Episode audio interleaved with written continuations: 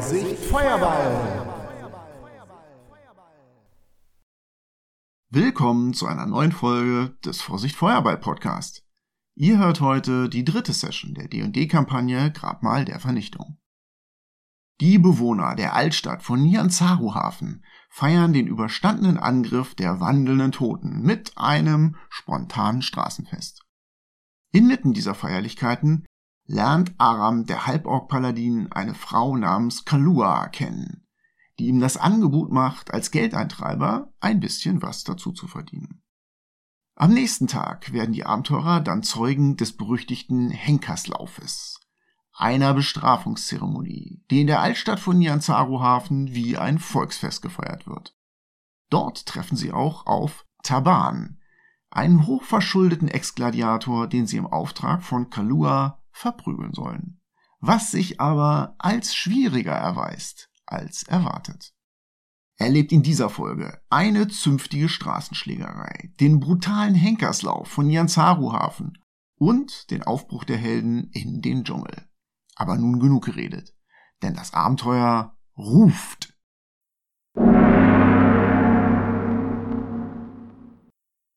Hervorragend. Und ab geht die wilde Luzi. Willkommen beim Vorsicht Feuerball Podcast. Wir spielen Tomb of Annihilation, Grabmal der Vernichtung, denn wir spielen auf Deutsch. Und ich begrüße meine illustre Spielerrunde, die beste der Welt bis auf Dennis, der wie auch das letzte Mal später dazustoßen wird. Es ist das Recht des Königs, zu spät zu kommen. Hm. Die Zusammenfassung ist schnell erledigt. Ihr seid in einen Untotenangriff auf die Stadt Nianzaru Hafen geraten. Was da des Öfteren vorkommt, das ist wohl nichts Besonderes, das habt ihr schon bemerkt. Ihr habt euch gut geschlagen und ihr habt zusammengekämpft mit den Bewohnern der Altstadt und insbesondere mit den beiden Tabaxi-Führern Flussnebel und Weinflasche. Und nach dem Kampf habt ihr einen guten Krug Tee geteilt miteinander. Und die haben sich euch angeboten, für einen gleichen Anteil an den gefundenen Schätzen euch auf eurer Reise zu begleiten. Und wenn ich mich recht entsinne, dann habt ihr dazu gestimmt. Jo, haben wir. Das heißt, ihr habt jetzt zwei Führer. Joe ist bei dem ganzen Gefecht zu Hause geblieben in der Badewanne, wenn ich mich recht entsinne. Das heißt, die ist auch jetzt nicht dabei, wenn wir jetzt gleich in Medias Res gehen. Guten Abend. Guten Abend, Dennis. Du hast ungefähr 30 Sekunden gerade verpasst, noch nicht viel mehr. Okay. Ihr sitzt auf der Pyramide und um euch herum ist großer Trubel, denn die Bewohner der Altstadt feiern den abgewehrten Angriff. Wird vor allem viel getrommelt und nur ein kleines bisschen getanzt und der Tee fließt reichlich. Wenn ich dann sehe, wie die alle da tanzen, dann gucke ich mir das mal so kurz an und möchte mich dann dazu gesellen. Ich stelle ein Schild daneben, die Axt lege ich hin, sag zu Cory, oh, kannst du mal kurz drauf aufpassen? Und drehe mich dann auch schon um und bin halt bei der tanzenden Menge verschwunden. Soweit ein knapp zwei Meter großer Halborg in der Masse untertauchen kann, ne? Ah, das geht hier ins Blut. Die haben den Rhythmus drauf. Es wird vor allem getrommelt. Und neben einer der Trommeln steht auch so ein Tabaxi mit einer Laute, auf der er wirklich laut drauf rumschrammelt. Und du stimmst den Rhythmus mit ein und hoppst auf und ab. Ja, während du so tanzt, kommt eine Dame mittleren Alters in knapper Kleidung auf dich zugetanzt und grinst dich breit an. Die ist richtig schwarzhäutig, wie so eine Schulterin eben ist. Durchaus üppig gebaut. Streicht dir mit spitzen Fingern über die Brust und flüstert dir was ins Ohr. Ja, was denn? Ah, wollt ihr ein bisschen Geld verdienen? Hm, ja, Geld können wir gebrauchen. Sie meint so 50 Goldmünzen beim Tanzen und zieht dabei eine ihrer Augenbrauen hoch, die sind so leicht gold gefärbt. Dum, dum, dum, dum, dum, dum. Ich spucke in meine Hand und halte ihr die Hand hin. Abgemacht. Okay, sie schnappt dich bei der Hand und zerrt dich in so einen Zeltbau rein und meint, mein Name ist Kalua. Und sie zieht ihre goldgefärbten Augenbrauen hoch. Ich habe beobachtet, wie ihr heldenhaft die wandelnden Toten abgewehrt habt, die die Altstadt angegriffen haben. Sie drückt ihr einen Kuss auf deine Schulter und meint, aber ich hätte noch ganz andere Sachen, die ihr erledigen könntet. Wenn hier die guten Menschen hier angegriffen werden von diesen Untoten, natürlich helfen wir. Das ist doch selbstverständlich. Ich bin für Prinz Jarungo tätig, meint sie, und guckt dich durchdringend an. Mhm. Jarungo organisiert die äh, Wetten am Henkerslauf. Und ich bin dafür zuständig, lächelt sie, dass das Gold eingetrieben wird. Und hin und wieder brauche ich jemanden, der mich dabei tatkräftig unterstützt. Mit anderen Worten, ich könnte jemanden gebrauchen, der jemanden anderen, der Jarungo und mir sozusagen ein Batzen Gold schuldet, windelweich prügelt. Wärt ihr dafür zu haben? Na, es soll jetzt nichts Schlimmes passieren, aber so eine gebrochene Nase, das muss es schon sein. 50 Goldstücke. Wenn er seine Schulden auf eine andere Art und Weise bezahlt, ohne dass ich ihm die Nase brechen will, wäre es auch recht. Kann ich mir nicht vorstellen, aber, aber bitte ja, das könnt ihr natürlich probieren. Er heißt Taban, ein ehemaliger Gladiator, der glaubt, die Welt gehört ihm. Er hat bei mehreren Wetten sich Kredit geben lassen und jedes Mal verloren. Und jetzt ist er 500 Goldstücke in unserer Schuld und er weigert sich ein einziges Goldstück zu bezahlen. Sie spuckt aus und meint, das kann so natürlich nicht funktionieren. Hm. Also ich kann mal mit ihm sprechen, mal gucken, was da so bei rumkommt. Aber versprechen möchte ich nichts. Ihr solltet vorsichtig sein. Er ist ein echter Schlägertyp. Sie deutet über die Fläche, wo getanzt wird, hinweg. Und du siehst einen wirklich großen, breitschultrigen Typen. Er hat schon leicht angegrautes Haar. Und unrasiert. Der steht da neben so einem Pop-Up-Stand sozusagen, wo frisch Tee ausgeschenkt wird, schiebt da so ein paar Kupfermünzen rüber und gönnt sich einen richtig heftigen Zug aus einem Krug Tee. Das ist Taban. Der Knausrige. Und dann flüstert sie dir ins Ohr, ich weiß doch, du hast Freunde. Ich würde dir eher raten, dass ihr mit mehreren Leuten mit ihm redet. Ich bleibe in der näheren Umgebung, damit er am Ende auch das Geld an die richtigen Leute zahlt. Und was ist das mit den Wetten? Wie läuft das? Wie kann der jetzt dann einfach Geld bekommen? Für was denn? Ach, ihr seid ja wirklich von weit her. Mhm. Sie deutet auf diese Grube. Vielleicht erinnert ihr euch noch an die, die in der Mitte der Altstadt ist. Die ist ja etwas länger gewesen und ist ein gemauertes Loch im Boden. Das kann man jetzt gerade noch so erkennen. Es ist ja dunkel. Da sind jetzt ein paar Fackeln angezündet und sie deutet mir einen Arm darunter. Das ist der Henkerslauf. Wer gegen die Gesetze der Händlerprinzen und der Bettlerprinzen verstößt, der muss den Henkerslauf machen. Da strömt das ganze Volk von Ianzaru Hafen zusammen. Manchmal müssen die Delinquenten gegen Panther antreten, manchmal auch gegen gefangene Untote und hin und wieder gegen die großen Bestien. Und wenn es an die Urteilsverkündung geht, dann werden zahlreiche Wetten darauf abgeschlossen, ob er es schafft, der Delinquent bis zum anderen Ende zu kommen. Die Grube ist voller Monster. Und derjenige, der als schuldig befunden wurde, muss von einem Ende bis zum anderen Ende gelangen. Ihr seht dort, jetzt im Dunkeln kann man das nicht richtig erkennen, mehrere Leitersprossen. Auch manchmal reißen die auch ab, wenn man schon fast oben ist. Und wenn man die Leitersprossen hochkommt, dann ist man frei von aller Schuld. Und viele Leute verlieren dann ihre Wetten. Ja, aber er hat sich jetzt Geld geliehen, um darauf zu wetten. Er hat hohe Beträge gesetzt und hat sich dann immer mehr Geld geliehen. So ist es passiert. Hm. Gut. Ja, ich red mal mit dem. Das sind 500 Goldmünzen. Sie funkelt plötzlich ziemlich böse. Was ist mit den Bettlerprinzen? Ach, die Bettlerprinzen. Habe ich die gerade eben erwähnt? Mhm. Ja. Jarungo, mein Meister. Die Bettlerprinzen organisieren hier die Wetten und achten darauf, dass hier alles mit rechten Dingen zugeht. Ihr, mein Freund, habt ihnen einen Gefallen getan heute Nacht. Wusstet ihr das nicht? Äh, nee. Euer Kampf gegen die wandelnden Toten trifft auf Wohlwollen. Ja, aber warum sollte man nicht gegen die Untoten kämpfen? Gerade jetzt hier in diesen Zeiten. Ja, sie deutet auf die Stadtmauer und meint, die Söldner da oben auf der Stadtmauer, das sind alles angeheuerte Zentarim. Und die schert es einen Dreck, was mit der Altstadt passiert. Wir müssen uns schon selbst helfen. Gott sei Dank ist hier ein bisschen mehr Geld, dank der Bettlerprinzen, als an der Tyriki-Ankerstelle und den Malas-Schlund. Da sind die wirklich armen Schlucker, das sage ich dir. Gibt es noch mehr von den Bettlerprinzen? Ach, das weiß niemand so genau und ihr schon gar nicht. Sie lächelt dich wieder an.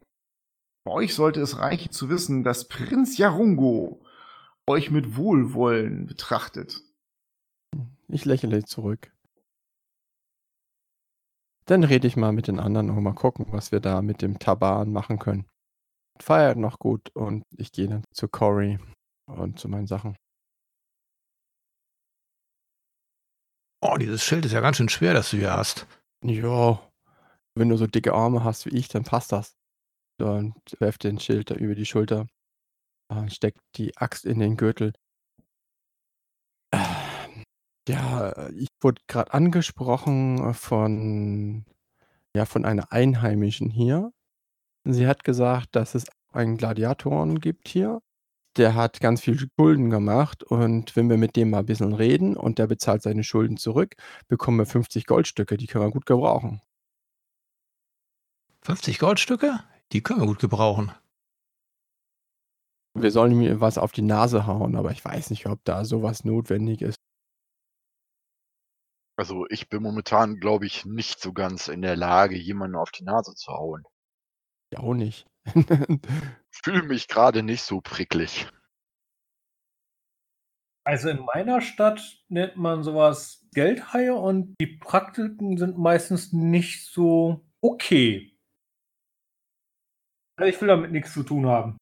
Ja, aber sich Geld zu leihen und das nicht zurückzuzahlen, ist doch auch nicht okay. Ihr könnt tun, was ihr wollt, aber ich möchte da nicht mit. Ja, ich habe gedacht, man kann ja mal mit dem reden, mal gucken, was da halt so ist. Aber ein bisschen, ein bisschen erschöpft bin ich von dem Kampf auch. Wir sollten das vielleicht auf morgen verschieben. Wirklich mit den Schultern. Ich habe ihr nichts versprochen. Okay. So, was meint ihr? Sollen wir wieder hier in unsere Unterkunft? Da wäre ich arg für. Das Bett ruft. Die Wanne und das Bett. Den Dreck abduschen. Ganze Blut abwaschen, ja. Gesagt, getun, getan. Ihr könnt das Stadttor wieder jetzt öffnen lassen. Die Gefahr ist ja vorbei. Und ihr kommt zu Kajas Haus der Rast, ähm, läutet da mit einer Glocke und werdet reingebeten.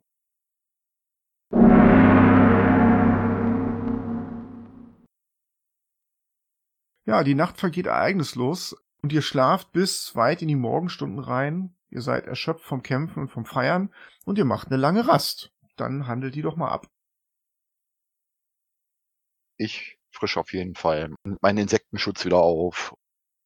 Begebe mich dann nach unten. Genau, eincremen und frühstücken. Beim Frühstück trefft ihr dann auf Joe. Netten Abend gehabt? Hm, Ja. Anstrengend war's. Ich deute auf die Blessuren. Ja, es war nett. Ich erzähle dir ausführlich, was so passiert ist. Klingt nach Spaß. Ich erzähle ja auch. Ja, dann hat mich dann noch eine Frau angesprochen. Wenn wir halt Geld eintreiben für sie, bekommen wir 50 Goldstücke. Und jemand, der hat beim Wetten halt ordentlich Schulden gemacht. Das klingt, als würden wir uns da in Dinge einmischen, die uns eigentlich nichts angehen. Ich meine, 50 Gold sind 50 Gold.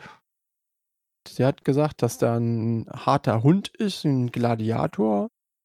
Also kämpfen kann er irgendwie. Und wenn, sollte man ein paar Freunde mitbringen.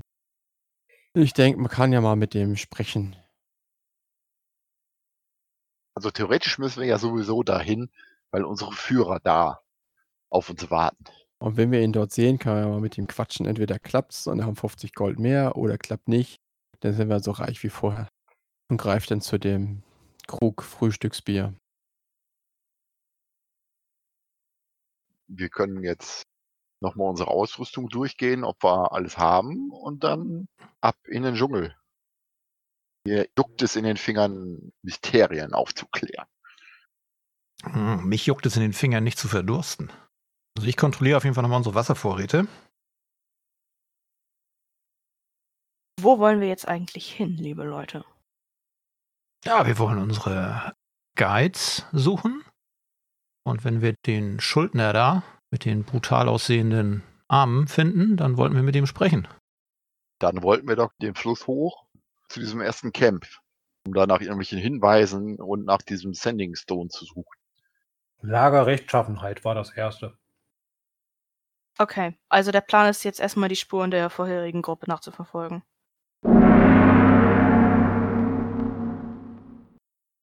Dann verlasst ihr also Kajas Haus der Rast und kommt auch nicht wieder. ne? Das ist das, was ihr mit Kaya vereinbart.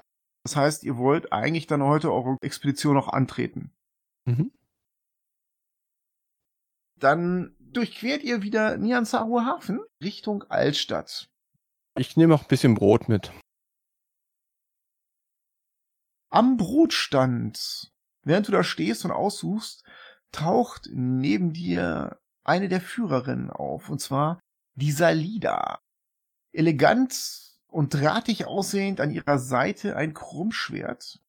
Und sie tippt dir auf die Schulter. Ach, welch Zufall, dass wir uns hier treffen. Das ist tolles Brot, was ihr hier kauft. Ja, danke. Euer Händchen bei der Auswahl der Führer ist allerdings nicht so gut. Sie lächelt und zeigt perlweiße Zähne und sagt mit so einem Zischen, ihr solltet wissen, dass Fluss und Flasche, die ihr ja angeheuert habt, wie ich durch sichere Quellen gehört habe, für die Zentarim arbeiten. Sie stehen auf ihrer Lohnliste, weil sie ihnen Geld schulden.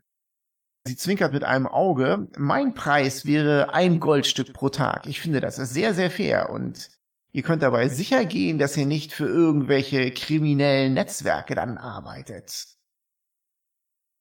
Lasst euch das Brot schmecken. Sie tippt ihr auf die Schulter und verschwindet in der Menge. Äh, ja. Auf jeden Fall packe ich das Brot in einen Beutel, ähm, verstaue es im, im Rucksack, gehe zum Rest der Truppe. Ähm, ja, die Salida, diese Führerin dort, ähm, ich deute nach hinten, ähm, Richtung Hafen. Die hat mich angesprochen und gesagt, dass Fluss und Flasche auf der Lohnliste der Zentarim stehen, weil die wohl irgendwie Schulden haben oder so. Und welchen Grund haben wir, ihr das abzukaufen? Also ganz ehrlich, ich glaube, dass aber egal was sie tun, ihr Herz in dem rechten Fleck ist, weil sie haben sofort versucht, auch die anderen Bürger in der Stadt zu verteidigen. Ja, das war auch so mein Eindruck. Und ich kann mir nicht vorstellen, dass jemand, der so ist, bei den Zenterim wirklich aktiv arbeitet. Wenn vielleicht gezwungen oder durch irgendwelche Tricks. Ich glaube, in dieser Stadt ist es egal, mit wem man hier handelt. Einen Tod muss man sterben.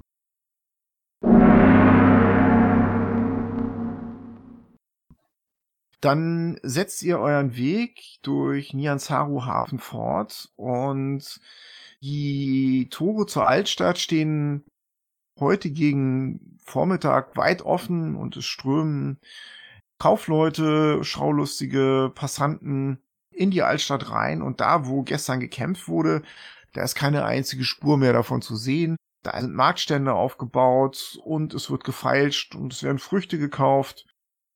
Und hinter diesen Marktständen fällt euch jetzt auch wieder dieser Henkerslauf auf und es sieht so ein bisschen aus, als würde da irgendwas vorbereitet werden.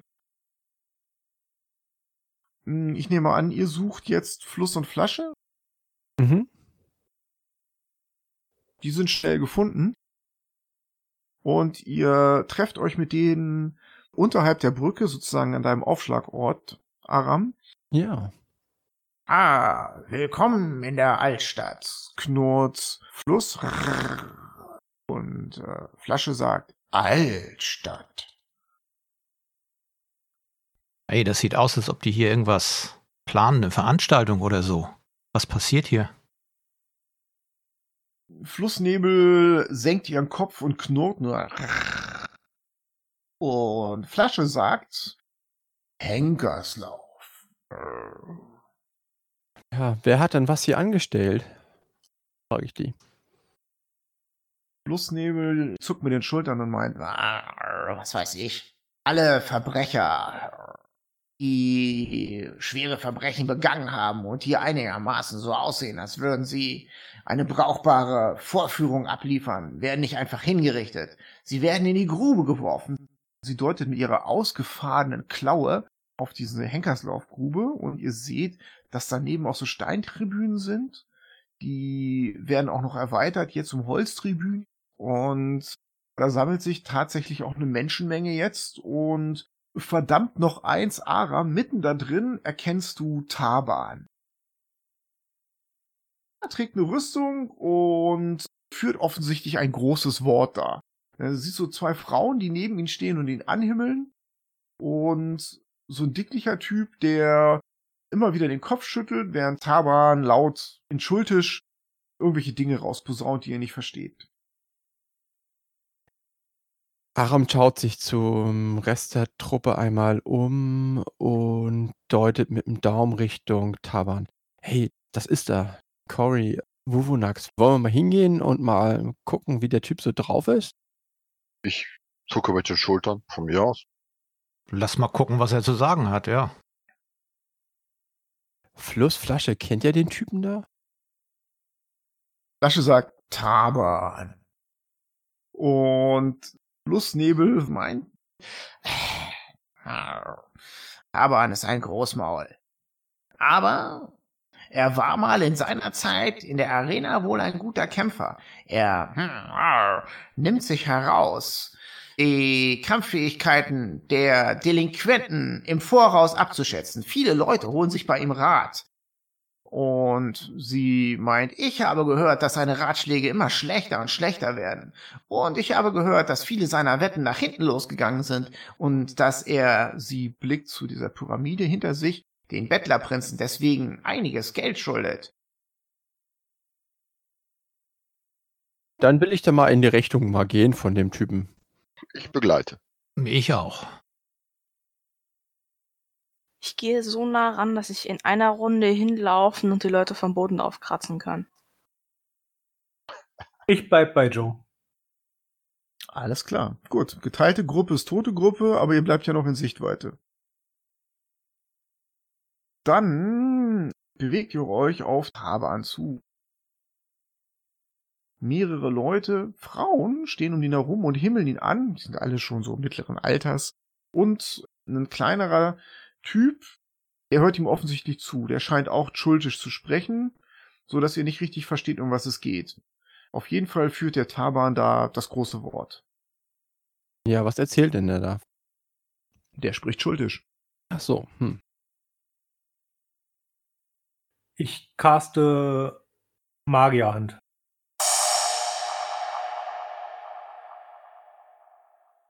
Gut. Das fällt hier niemanden auf und wenn, dann würde das wahrscheinlich auch keinen stören. Kann man erkennen, ob da Leute um ihn herumstehen, die kämpfen könnten? So Bodyguards, den Fankult sozusagen. Wenn es Ärger gibt, die dann auf seiner Seite stehen und mit draufhauen. Also du glaubst, dass, dass es hauptsächlich Frauen sind, die da um ihn herumstehen und die sehen alle nicht so aus, als ob die kämpfen können. Die bewundern ihn mehr so. Ah, okay. Es ist nicht so, dass da keine Wachen sind. Um diese Henkersgrube herum stehen tatsächlich ein paar Leute mit diesen großen Lederschilden und mit diesen traditionellen Iklava-Speeren. Die gehören aber ganz offensichtlich nicht zu Taban, sondern die schreiten neben der Grube hin und her. Als du näher an die Grube kommst, verstehst du auch warum, denn in dieser Grube sind äh, kleine von diesen Echsenviechern. Ähm, Die sind nur ein bisschen größer als Truthähne, also wie so kleinere Hunde. Aber das sind eine ganze Menge von denen. Es ist so ein Schwarm von vier, fünf von diesen Biestern, die aggressiv am Boden dieser Grube hin und her rennen und immer wieder versuchen, die Wand hochzukommen. Du siehst auf den ersten Blick ohne Animal Handling, dass die sehr, sehr ausgehungert sind und zwei oder drei Leute am Rand haben lange Stangen und stacheln die immer wieder auf, indem sie die mit diesen Stangen belästigen. Also die sind hochaggressiv, die Biester. Und die zischen sich gegenseitig an und rennen aufgeregt da drin hin und her. Dann möchte ich doch mal ein bisschen dichter rangehen. Du siehst, dass der auf seinem Rücken einen Speer hat und an seiner rechten Seite hat er einen Schild, als ob er hier immer schon in Komplettausrüstung unterwegs wäre. Und dann schaue ich ihn an. Wir sind neu hier. Was passiert hier? Er guckt dich an und spricht in relativ akzentfreier, großer Sprache. Ah, das ist der Henkerslauf. Gleich kommen Delinquenten und werden da reingeschmissen und dann müssen sie durch die Velociraptoren hindurch. Und das sind Killkills und die werden ihn zerreißen. Ha. Er lehnt sich vor, ihr könnt gut auf die Killkills setzen. Derjenige, der als nächster kommt, hat keine Chance. Es soll ein schwächlicher Kerl sein. Und er nennt ein seltsames Wort, was du nicht richtig übersetzen kannst. Selbst in der Allgemeinsprache nicht. Das muss aus dem Schultischen kommen. Wenn ihr versteht, was ich meine. Was habt ihr gesagt? Ich habe nicht verstanden. Er tritt einen Schritt zurück und meint, Ah, ihr seid nicht von hier. Offensichtlich. er winkt ab und meint, Ein schwuler Waschlappen. Ja, Na gut. ja, der Taban switcht wieder zu Schultisch und gibt Tipps, deutet auf die Velociraptoren und holt weit aus. Da müssen dann aber auch Leute dabei sein, die ja wetten wollen, oder? Ja, das passiert hier überall, aber bisher wisst ihr noch nicht, gegen wen es geht. Sieht man da auch Leute, die Geld einsammeln? Ja, du siehst auch jemanden, der so goldgeschminkte Augenbrauen hat, der mehr so offiziell aussieht und Wetten annimmt. Aber nicht die Dame von gestern. In Richtung von diesem Typen seht ihr die Kalua und die macht einen ganz zufriedenen Eindruck. Die hat so eine Tasche bei sich, gibt offensichtlich Geld raus an Leute, die sich Geld leihen wollen zum Wetten und sie nimmt wohl auch irgendwelche Wetten entgegen. Hinter ihr läuft eine Wache mit einem Stoßspeer und einem Schild und passt ein bisschen auf sie und das Geld auf. Hey Taban, ich habe gehört, dass deine Tipps in letzter Zeit nicht so gut waren. Wieso sollen wir darauf wetten, dass der da nicht durchkommt? Oh, er dreht sich zu dir um. Der hat gesagt, dass meine Tipps nicht gut sind. Pff, naja, ich meine, das hört man so, nicht? Da muss man nicht weit kommen hier. Er lehnt sich vor und sein ganzer Leib presst aus seiner Leather Armor raus. Jeder Muskel wird angespannt. Ich habe 25 Kämpfe in der Arena überstanden. Und er deutet auf mehrere Narben, die er hat. Und die sind hier, um das zu beweisen, wenn du willst. Er wirft sein Schild zu Boden. Dann kannst du es gerne ausprobieren. Ich bin hier noch der beste Prügler in der ganzen Altstadt. Er knurrt dich an. Und wenn du noch einmal Lügen über mich verbreitest, dann poliere ich dir die Fresse. Ich hau dir so ins Maul, dass du deine Zähne im Arsch zusammensammeln kannst. Du Schwertküstler. Er spuckt aus. Komm nur her, komm nur her. Er stellt sich in Kampfhaltung, eine Hand ausgestreckt und mit dem Mittelfinger, tat, tat, tat, komm her, komm her, komm her. Deswegen hast du so viel Schulden, nicht? Weil du deine Wetten gewonnen hast? Also ich bin nicht beeindruckt von ihm. Ja, es kommt, wie es kommen muss. Ha! Waschlappen! Er springt auf dich zu und schreit, Initiative. Ich bleibe neben Cory stehen und ja, lasse auch mein Schild fallen. so, erstmal gibt mir Cory die Initiative. Äh, zwölf? Dann Aram, Zwei. dann Joe, 14. Dann kein. 15 hätte ich. Und Wuvunax. 17. Ja, der Taban ist ziemlich schnell und greift mit seinen Fäusten an. Also der will jetzt hier Cory ernsthaft verprügeln, das sieht schon so aus, aber er hat seine Waffen demonstrativ zur Seite geworfen. Und Aram, das hat auch so den Effekt, dass sich so ein Kreis um Cory und den Taban bildet und auch die Wachen, die das gesehen haben, drehen sich in eure Richtung, aber die schauen mehr interessiert zu, als dass sie eingreifen wollen. Gut, der Taban springt vor und deutet eine linke Gerade an und würde mit der Rüstungsklasse 16 treffen, Cory. Das trifft. Und dann setzt er gleich nochmal nach und trifft Rüstungsklasse 21. Du bekommst fünf Schadenspunkte vom ersten und fünf Schadenspunkte vom zweiten Schlag. Da bin ich genau bei null. Rums, du fällst in den Staub. Ha! Jetzt wäre Wubunax dran. Dann eile ich zu meinem hingefallenen Kameraden und versuche ihn wieder wach zu rütteln. Kämpf weiter! Cory hat nicht tödlichen Schaden gekriegt. Regelt ihr so alle eure Geldprobleme? Ja, exakt! Ha, ha, ha! Keines dran. Ich schütte den Kopf.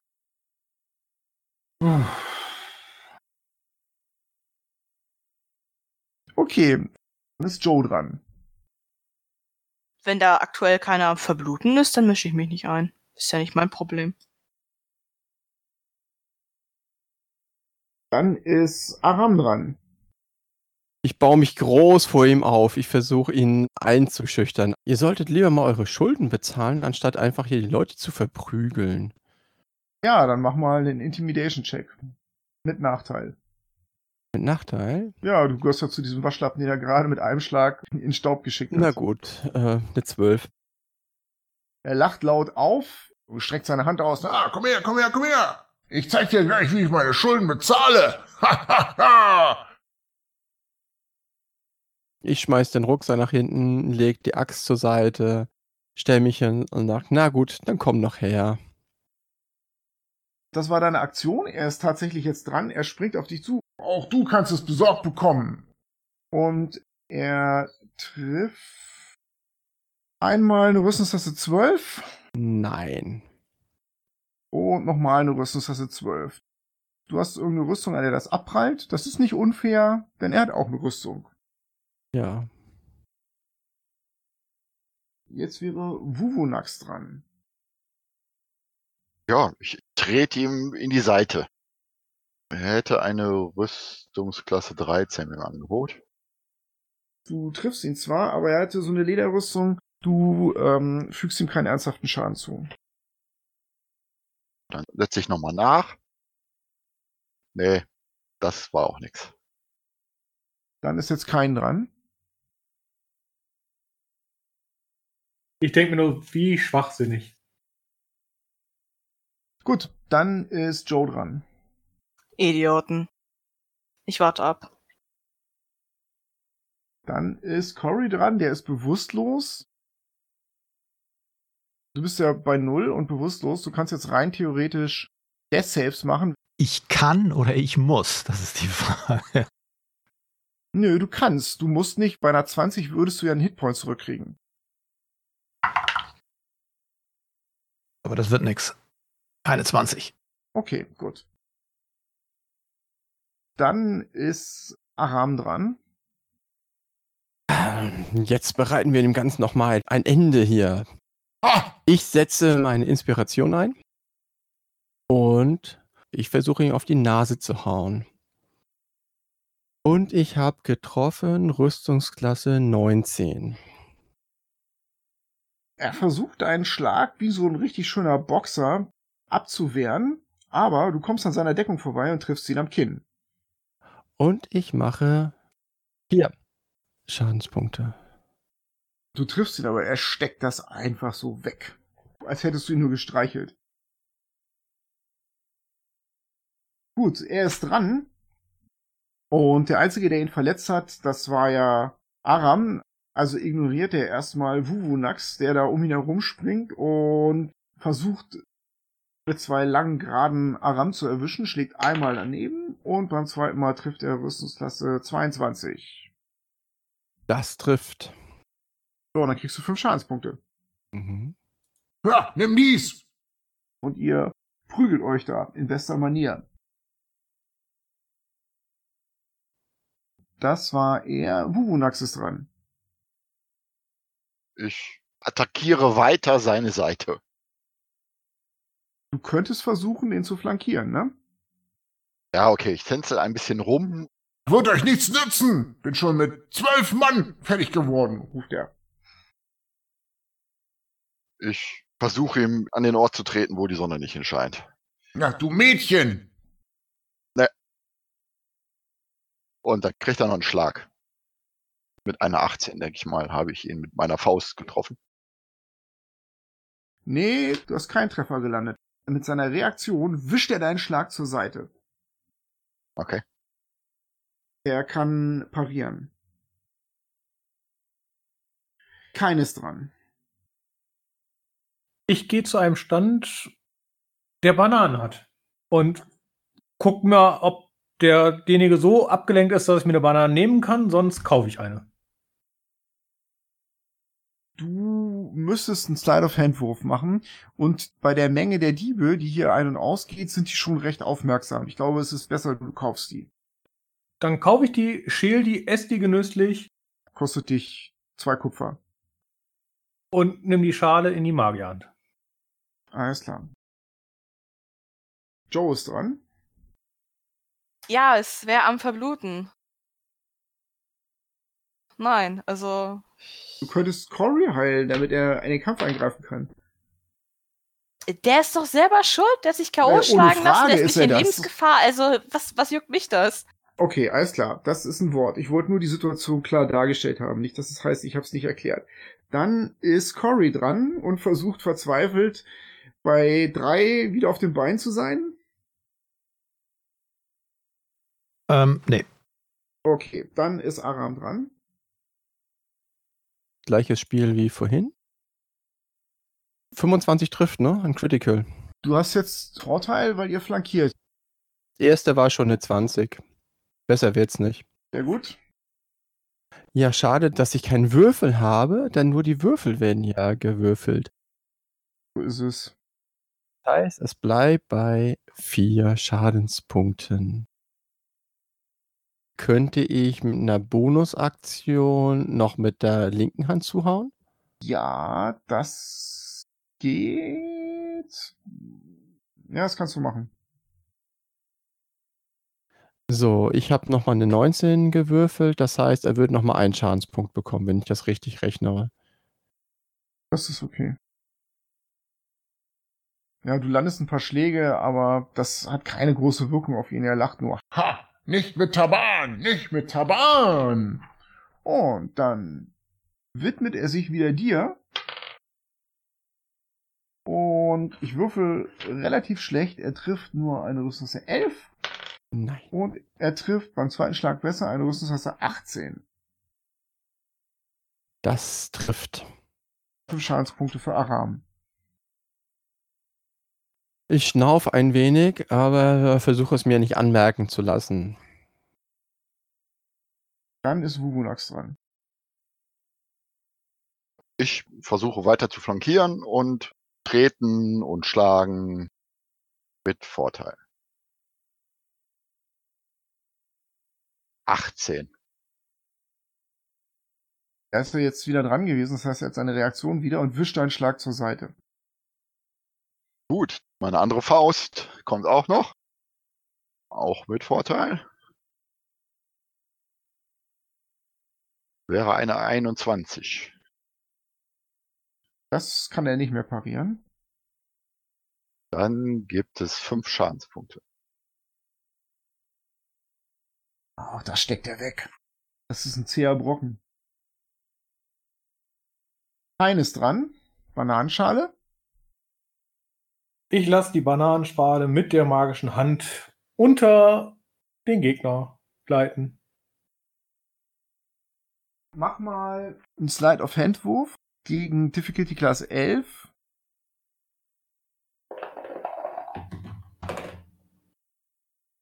Ich habe 18. Es gelingt dir tatsächlich, das vor seine Füße zu schmuggeln, ohne dass es groß auffällt. Und er tritt auch drauf. Er drückt das Ding zur Seite weg und fällt dabei so ein bisschen hin und her. Und du schaffst es ihm für eine Runde Nachteil auf seine Schläge zu geben. Jetzt wäre Joe dran. Meine Haltung hat sich bisher noch nicht geändert. Dann ist Cory dran. Ich habe wieder nur einstellig gewürfelt. Dann ist Aram dran. Du hast Vorteil, weil du flankierst. Ja, gleiches Spiel wie vorher. Versuche ihn zu erwischen. Rüstungsklasse 16 trifft. Trifft. Er hat auch schon pariert, so dass du ihn erwischt. Dann ähm, kriegt er nochmal 4. Und ich versuche mit der linken ihn auch nochmal zu erwischen. Rüstungsklasse 19. Trifft ebenfalls. Und nochmal einer. Ja, du lockst ihn so ein bisschen aus der Deckung und ihr schlagt hart aufeinander ein. Ah, endlich zeigst du mal, was du auf dem Kasten hast, Junge. Aber du hast noch viel zu lernen. Er springt an dich ran und greift jetzt ebenfalls dreimal an. Das erste Mal schlägt er daneben, das zweite Mal schlägt er daneben und das dritte Mal trifft er aber Rüstungswasser 18. Ja, trifft wieder. Und du kriegst fünf Schadenspunkte. Für einen Bruchteil einer Sekunde sieht das so aus, als ob Aram zu Boden fällt. Und dann schüttelt er sich und fängt wild an zu bucheln. Nicht mit mir und steht noch. Ich habe diese Relentless Endurance eingesetzt. Ich habe einen Hitpoint. Taban zieht eine Augenbraue hoch. Junge, du musst wissen, wann dein Kampf vorbei ist. Aber komm her, ich geb dir auch gerne den Rest. Haha! Wuvunax ist dran. Ich trete und schlage auf ihn ein. Haben wir eine 22. Das trifft. Es sei denn, er pariert. Du bist so gut. Das kann er nicht parieren. Fünf Schadenspunkte. Nicht tödlich. Ja, du triffst ihn. Dann der zweite. Der trifft aber nicht. Keines dran. Ich denke mir nur, mehr kann man auch nicht machen. Okay. Joe wäre dran, die will ja sicherlich auch nichts machen, dann ist Cory dran. Ich würfel mal wieder. Ah, erstes Mal zweistellig. Zehn. Du bleibst bewusstlos. Aram ist dran. Wie angeschlagen sieht der, der Taban eigentlich aus mittlerweile? Gar nicht. Gar nicht. Okay. Er schwitzt jetzt so ein bisschen. Dann mache ich halt Leon Hands. Ich flüster. Mileke, gib mir Kraft. Und berühre mit der Hand die Stelle, wo er mich zum Schluss erwischt hat. Goldenes Licht leuchtet auf und der Taban zieht seine Augenbrauen hoch und sagt, Ah, Zauberkunst. Ha, auch das wird dir nicht helfen, Junge. Du küsst heute noch den Staub. er greift wieder an. So, sein erster Schlag geht daneben. Sein zweiter auch. Der dritte würde Rüstungsklasse 19 treffen. Ja, trifft. Das sind dann nochmal fünf Schadenspunkte auf dich. Er konzentriert sich auf dich. Wunax nimmt er nicht für voll. Gut, ich stehe noch. Nun gib schon auf. Hast du jemals aufgegeben im Kampf? Ja, niemals. Ich bin aber auch eine andere Klasse als du. Haha. Am Ende gewinnt immer die Gewichtsklasse, Junge. Ja, wie schwer ist denn der Typ? Boah, das ist schon Sack. Wufunax ist dran. Ja, ja, verbissen prügelt er weiter auf den Gegner ein. Ja, der erste trifft nicht. Im zweiten würde ich dir eine 16 anbieten. Er war ja inzwischen wieder dran, das heißt, den pariert er. Ja, Keines dran. Ich grabbel meinen Kochutensilien, nehme da Salz und Pfeffer raus, pack das in die magische Hand und bewege das zu dem wunderbaren Kämpfer und versuche es in sein Gesicht zu schütten. Also du kannst das über ihm ausschütten. Er macht einen Rettungswurf. Und zwar Constitution und den schafft er. Er schnauft so ein bisschen, niest, aber das lenkt ihn nicht groß ab. Er guckt böse in deine Richtung. Fauler Tricks! Joe ist dran. Nee, Joe möchte nicht. Cory ist dran. Ich würfel zumindest mal. Ach, wieder eine 10. Aram ist dran. Ich rufe von hinten, deine Chance, er kann nicht mehr parieren. Ich zwinker den Taman kurz zu. Du magst gewinnen, aber ich werde nicht einfach aufgeben. Und versuche drauf zu hauen. Wir flankieren immer noch. Rüstungsklasse 17. Das trifft. Und mit der linken Hand Rüstungsklasse 22. Also einmal 4 und einmal 1. Tudum. Taban wäre jetzt dran. Aber ihr hört aus der Stadt heraus, durch die Stadttore, ein Hornsignal und es wird ein Käfig mit zwei Ochsenkarren herangefahren. Und davor läuft so eine Gruppe von Wachen mit Dinosaurierlederschildern und Yklava-Speeren, alle mit schwarz glänzender Haut.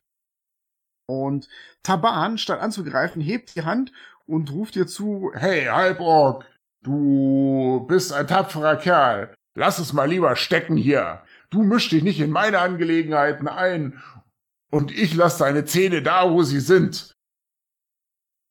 Er ignoriert dich und beugt sich runter und will Cory so vom Boden hochziehen. Das ist hier ein Lappen, aber immerhin war er tapfer. Wollt ihr jetzt einen Angriff machen? Nee, dann breche ich ab. Ich mach nichts. Brech ab. Er schubst Cory so halbtaumelnd rüber zu Aram und sagt, Hier, fang. Ich helfe ihm auch auf.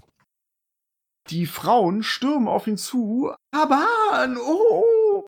Man würdigt euch keines Blickes und hinter Aram taucht Flasche auf und meint, Taban. Mhm. Mhm. So, der lässt sich feiern und in der Zwischenzeit bildet sich eine Gasse und dieser Wagen wird herangefahren an diese Henkersgrube und ein Mann, nicht besonders kräftig aussehend, vielleicht eine Art Bücherwurm oder sowas, ist da drin mit Seilen gefesselt, noch nicht mal mit Ketten. Und der blickt auf diesen Henkerslauf und schreit auf Schultisch Dinge heraus, die ganz klar als Hilferufe zu identifizieren sind. Taban sieht das und ruft auf Schultisch diesen Leuten was zu, die diese Velociraptoren antreiben und zwei von denen holen so Schlingenstäbe raus und fangen drei von den Velociraptor-Sauriern mit geschickten Bewegungen da raus. Als wären das zu viele für diesen Typen. Sodass am Ende nur noch, ja, zwei weitere Velociraptoren da drin sind, die ausgehungert darauf warten, dass der Delinquent da reingeworfen wird. Dem traut offensichtlich niemand zu, mit den fünf Biestern fertig zu werden. Die Killkills warten am Eingang des Henkerslaufes und schreien freudig laut. Der Delinquent schreit angsterfüllt und wird mit Yklava-Speeren dahin geführt. Neben diesem Wagen läuft ein Mann hin und her, ganz verzweifelt, hat lange Haare und trägt so einen einfachen schwarzen Umhang und ein einfaches Hemd und eine einfache Hose und ruft in die Menge rein und bittet offensichtlich um Gnade für diesen Delinquenten. Die scheinen was miteinander zu tun zu haben. Haben wir verstanden, worum es geht, warum der jetzt da verurteilt worden ist? Nicht so richtig, der hat offensichtlich irgendwas ausgefressen. Ich frage mal einfach irgendeinen, der neben mir steht, warum muss der jetzt hier durchlaufen? Was hat denn der verbrochen? Ach, der, der äh, hat versucht, auf dem Markt einen Esel des Händlerprinzen Ifan Talroa zu stehlen. Das ist Tierdiebstahl. Und dafür kriegt er eine faire Chance. Ha! Im Henkerslauf. Es sind ja nur zwei von den Biestern. Jeder vernünftige Kerl würde durchkommen. Aber das hier, er deutet auf den anderen Mann, ihr wisst schon, das sind gar keine richtigen Männer. Der Delinquent wird nach vorne gestoßen und der Typ neben ihm sieht, dass ihr euch dafür interessiert und der kommt total verzweifelt auf dich, kein zugelaufen. Ihr kommt von der Schwertküste, ihr könnt diese Barbarei nicht zulassen. Mein, mein Freund ist unschuldig. Der Esel hatte schlechtes Zaumzeug und Scheuerwunden. Belim liebt Tiere. Er wollte ihm helfen. Das ist, das ist alles ein Missverständnis. Er spricht perfekte Allgemeinsprache. Ihr müsst eingreifen, sonst ist er des Todes. Belim kann überhaupt nicht kämpfen. Der Delinquent wird an den Rand der Grube gebracht, die Menge schreit auf. Ich möchte mal zu der einen Wache hingehen, die ihn gerade jetzt runterschubsen will. Ist es möglich, die Schulden von dem hier zu bezahlen, dass er nicht in die Grube geworfen wird? Äh, die Wache guckt dich komplett überrascht an. Aber warum? Er deutet auf die Leute. Großer Spaß! Ja, aber was ist das für ein Spaß? Das ist ja auch ein äh, total unfairer Kampf. Guckt ihn euch da an. Was ist denn das für ein Spektakel? Das ist doch einfach nur Fütterung der Tiere hier. Mehr nicht. Neben dir taucht ein Mann mit einem Turban und einem spitzen Bart auf. Der hat äh, dunkle Haut und blau leuchtende Augen. Und er meint, ah, Fremdling, du kennst unsere Gebräuche nicht. Mein Name ist Jakiri. Ich bin Diener des mächtigen Ifantaroa, dessen Esel er stehlen wollte. Neben dir taucht der Freund von Belim auf. Er wollte den Esel nicht stehlen. Es war ein misshandelter Esel. Und der Jakiri faucht ihn an. Schweig stille! Der mächtige Ifantal Roa misshandelt seine Tiere nicht. Er wendet sich Aram zu. Es war ein sehr wertvoller Esel, das müsst ihr verstehen. Zehn Goldmünzen müsste für diesen Esel gezahlt werden, den er stehlen wollte. Ich frage den Freund von dem, der in die Grube geworfen werden soll. Du hast gesagt, dein Freund kennt sich gut mit Tieren aus, ja? Er hat ein sehr gutes Herz für Tiere, Berlin. Vielleicht kann er ja die Schulden abarbeiten, wenn er sich gut mit Tieren auskennt und die Tiere. Shakiri ähm, ruft, werft ihn in die Grube. Äh, äh, ähm, ähm, wir, wir, wir, ich, ich möchte es zahlen, ich möchte es zahlen. Ich möchte nicht, dass er reingeworfen ah, hat. ihr habt eure Meinung geändert. Schön, er streckt seine Hand aus. Zehn in Gold, bitte. Die Menge schreit enttäuscht auf.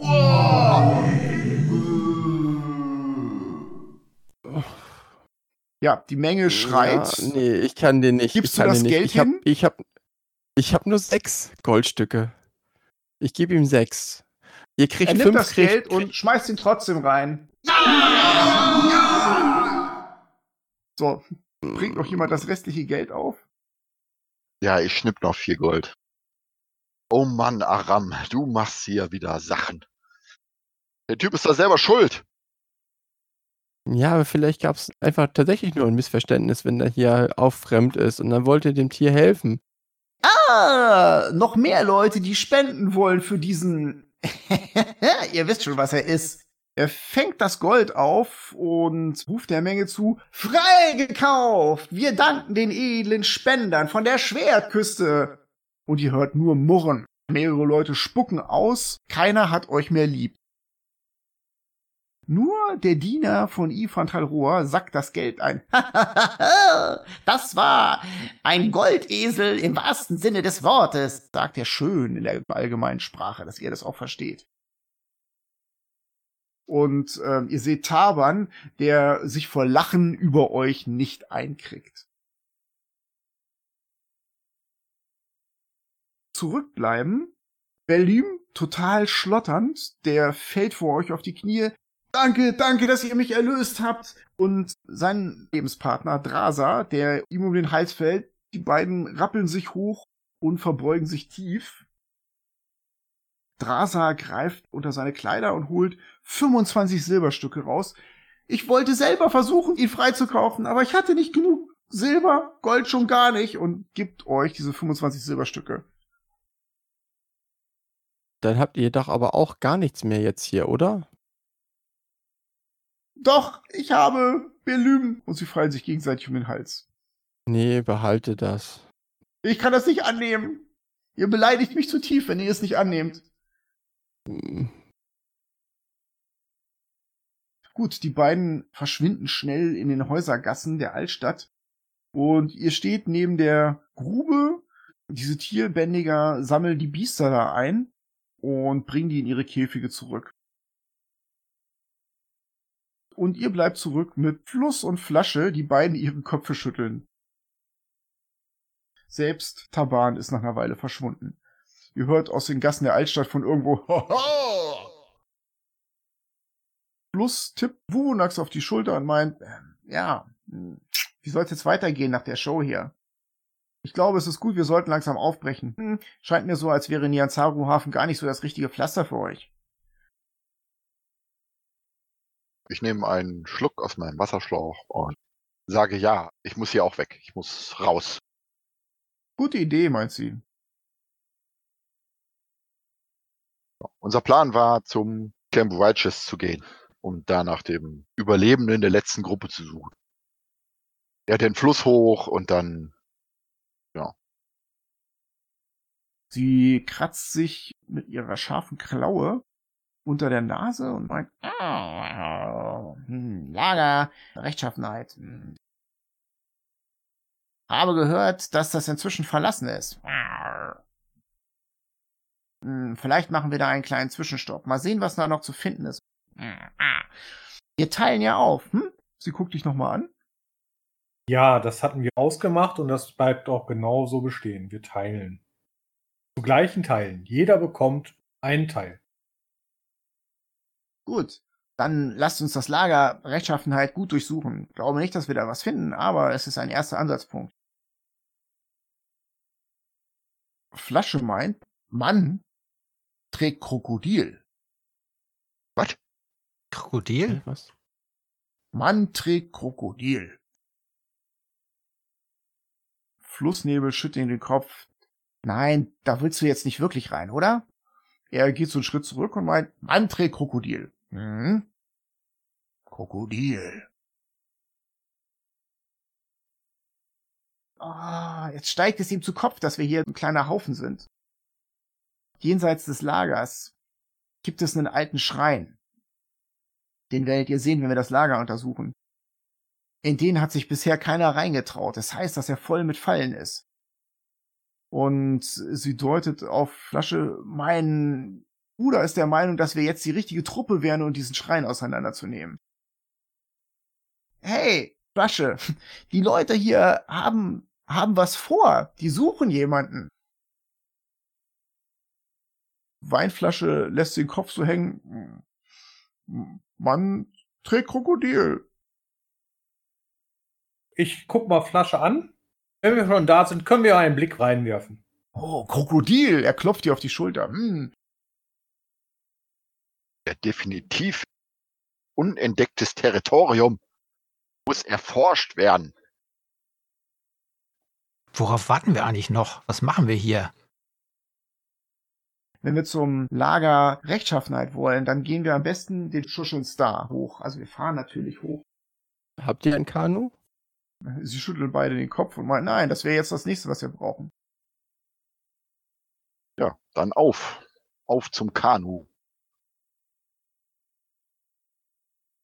Eure beiden Führer erklären euch, wenn ihr zum Shoshan Star wollt, gibt es zwei Möglichkeiten. Entweder ihr fahrt mit den Kanus an der Küste entlang, was ein bisschen gefährlich ist, weil ja, dann seid ihr an der Meeresküste mit Kanus und dafür sind die eigentlich nicht gemacht. Die andere Möglichkeit ist, das erklärt euch Flussnebel, wir kennen eine Karawane, die ins Minengebiet im Westen zieht. Und zwar morgen. Haben mehrere Wagen. Ich glaube, wir könnten arrangieren, dass wenn wir ein Kanu haben, dass wir das dann mitnehmen. Sie überlegt, das Problem ist bloß, das Kanu wird ein bisschen klein sein. Also ein normales Kanu bietet Platz für sechs mittelgroße Kreaturen, ihr seid aber leider sieben. Das heißt, ihr müsstet eigentlich zwei Kanus kaufen. Kosten 50 ein Kanu? Ja. Okay. Nach einer kurzen Diskussion entschließen sich die Abenteurer von dem Geld, das ihnen Syndra Sylvain und Wakanga Utamo vorgeschossen haben, zwei Kanus zu kaufen und sich der Expedition anzuschließen. Nachdem sie ihre Ausrüstung und die Kanus bei der Karawane deponiert haben, verbringt die Gruppe ihre letzte Nacht in Yanzaru Hafen in Kayas Haus der Rast.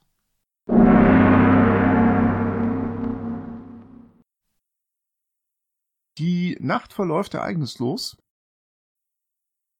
Es ist relativ früh am Morgen. Die Sonne ist noch nicht richtig aufgegangen. Fluss und Flasche sind nicht hier. Die betreten die Stadt nicht. Die warten in der Altstadt auf euch. Ihr packt alles, was ihr am Körper habt, zusammen. Das meiste ist dort schon hingebracht worden, wo der Aufbruchspunkt der Karawane ist.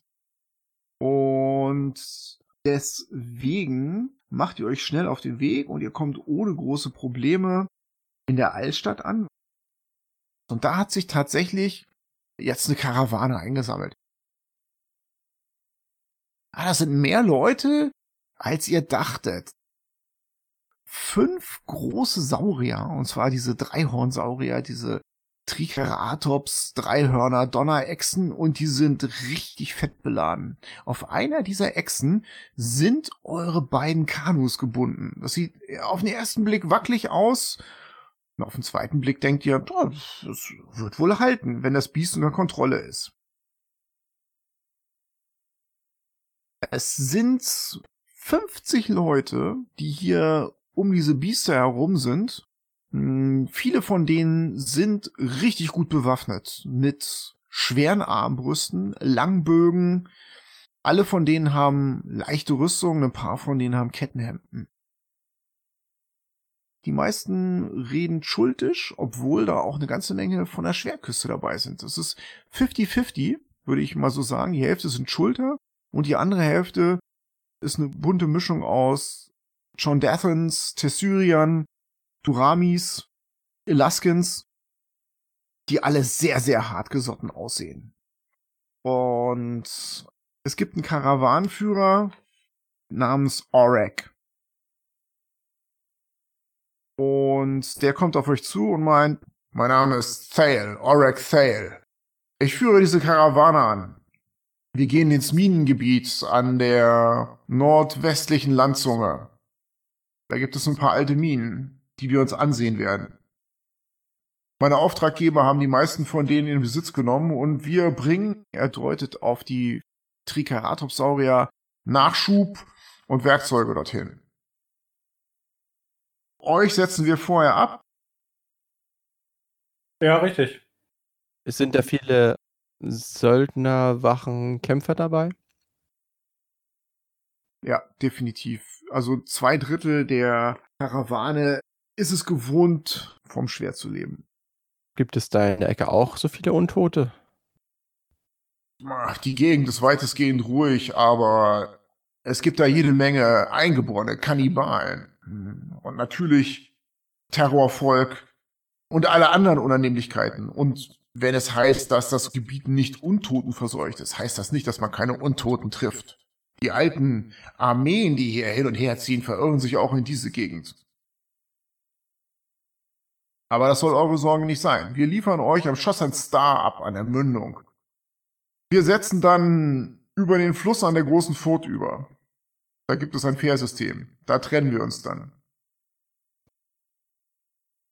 Klingt nach einem Plan. Ihr müsst nichts zahlen. Wir nehmen euch so mit. Falls es zu einem Zwischenfall kommt, zählen wir auf eure Schwerter. Fluss und Flasche meinten, ihr seid äh, einigermaßen begabt. Ich habe zwar andere Dinge gehört, er grinst breit und euch fällt auf, dass ihm zwei Zähne fehlen, aber äh, ja, wir halten das nicht gegen euch. Taban ist schon ein harter Knochen. In der Tat, das ist er. Ja, mit dem bin ich auch noch nicht fertig. er klopft auf die Schulter, Cory. Ah, nichts anbrennen lassen, Freundchen. Als er auf deinen Ärmel klopft, rutscht sein Arm hoch und du siehst eine tätowierte, geflügelte Schlange auf seinem Unterarm. Ja, das merke ich mir natürlich.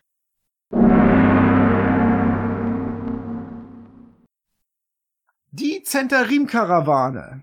Denn nach vier Stunden habt ihr raus, dass die zu 80 Prozent aus Mitgliedern der Zentarim besteht, setzt sich in Bewegung Richtung Westen.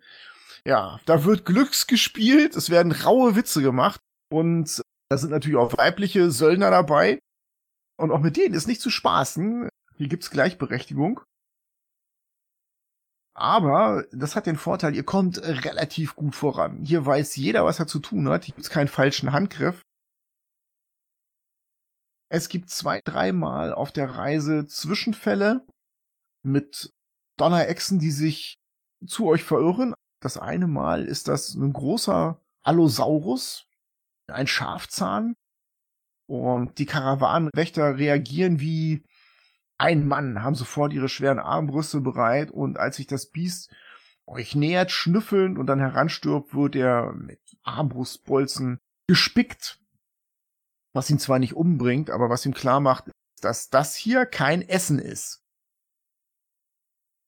Ich habe mir mein Buch rausgeholt und Zeichnungen gemacht. Ich aktualisiere mit meinen Utensilien die Karte. Gut. Und so läuft die Reise zur Mündung des Schossenstar.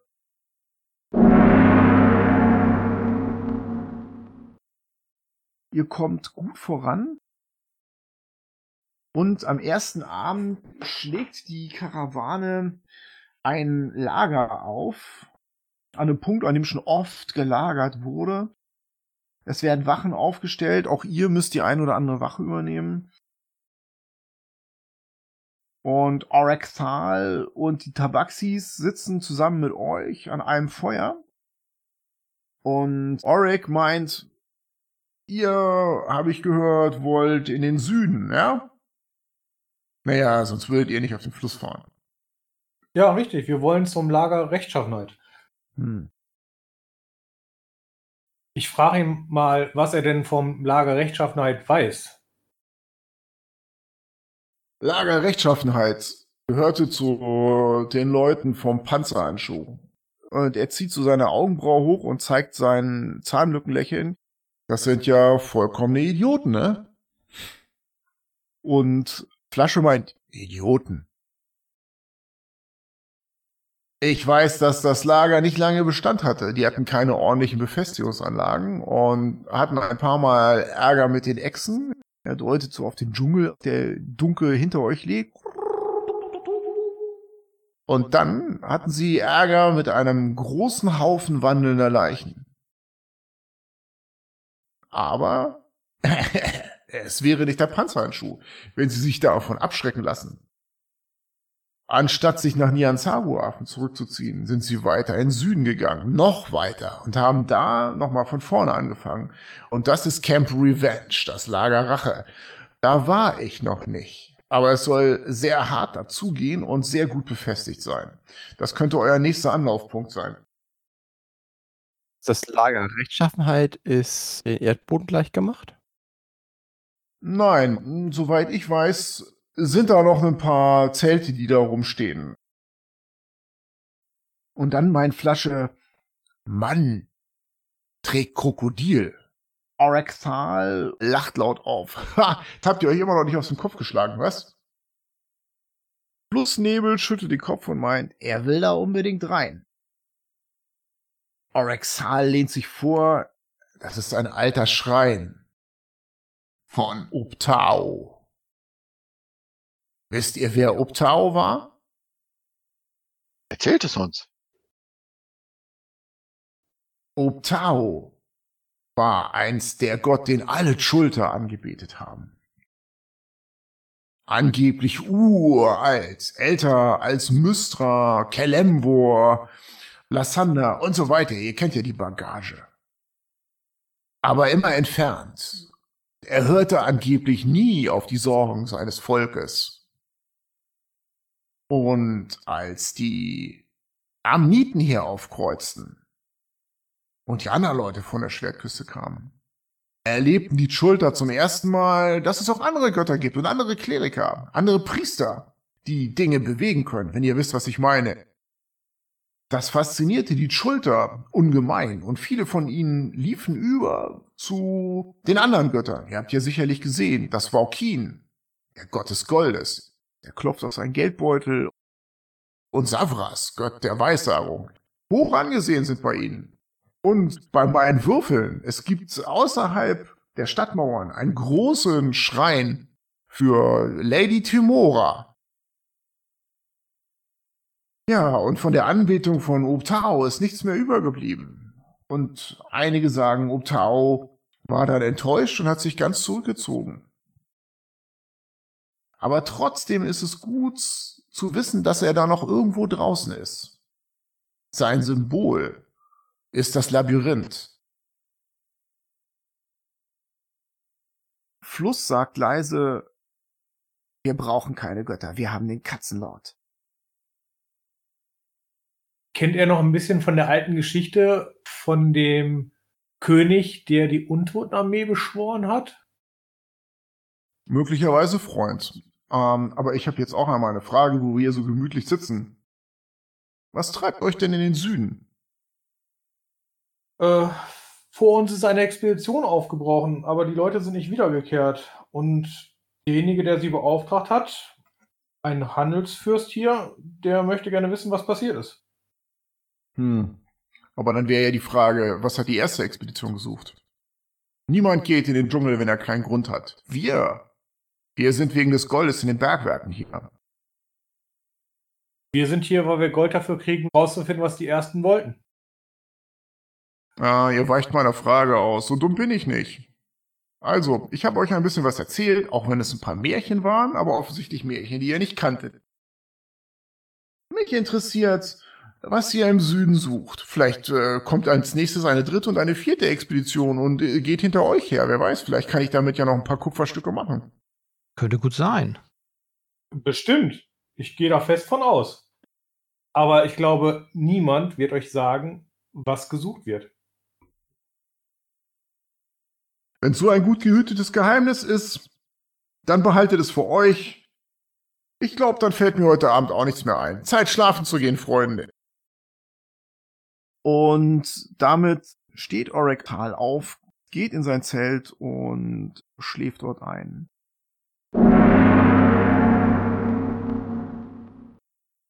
Und das war's mal wieder. Wenn ihr uns unterstützen möchtet, dann folgt uns auf Spotify oder Google Podcast, gebt eine Bewertung auf Apple Podcast ab oder folgt und liked uns auf YouTube. Denn wir sind noch ein gutes Stück entfernt von dem globalen Medienphänomen, das wir eigentlich schon längst hätten sein müssen. Wir hoffen, ihr hattet trotzdem Spaß beim Zuhören und seid auch beim nächsten Mal wieder dabei, wenn die Abenteurer zum Lager Rechtschaffenheit vordringen. Bis bald. Vielen Dank fürs Zuhören und mögen alle eure Würfe Crit sein.